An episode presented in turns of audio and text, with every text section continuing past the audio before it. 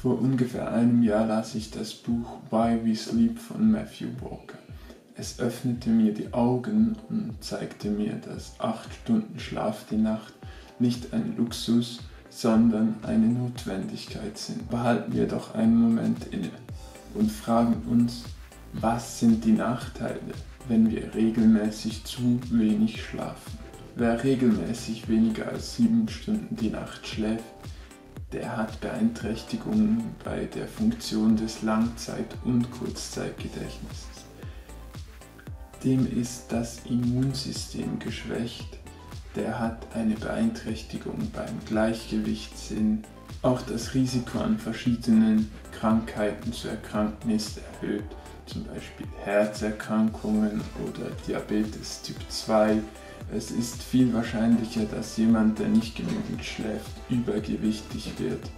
Jemand, der zu wenig schläft, ist außerdem anfälliger auf Angststörungen und Depressionen. Und bei Männern sinkt das Testosteronlevel. Ich hoffe, diese Auflistung hat dir noch einmal klar vor Augen geführt, wie wichtig es ist, genügend zu schlafen. Nehmen wir jetzt an, du möchtest etwas ändern und einen besseren und gesünderen Schlaf haben. Dafür gibt Matthew Walker am Ende seines Buches zwölf nützliche Tipps ab.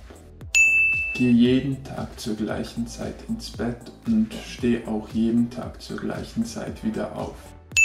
Mach jeden Tag mindestens 30 Minuten Sport, aber achte darauf, dass du zwei bis drei Stunden vor dem Zubettgehen damit fertig bist.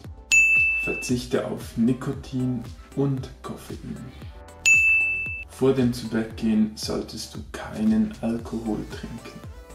Vor dem Zubettgehen solltest du keine allzu große Mahlzeit mehr zu dir nehmen. Ein kleiner Snack ist okay. Außerdem solltest du kurz vor dem Schlafengehen nicht mehr zu viel trinken, damit du nicht mitten in der Nacht aufs WC musst.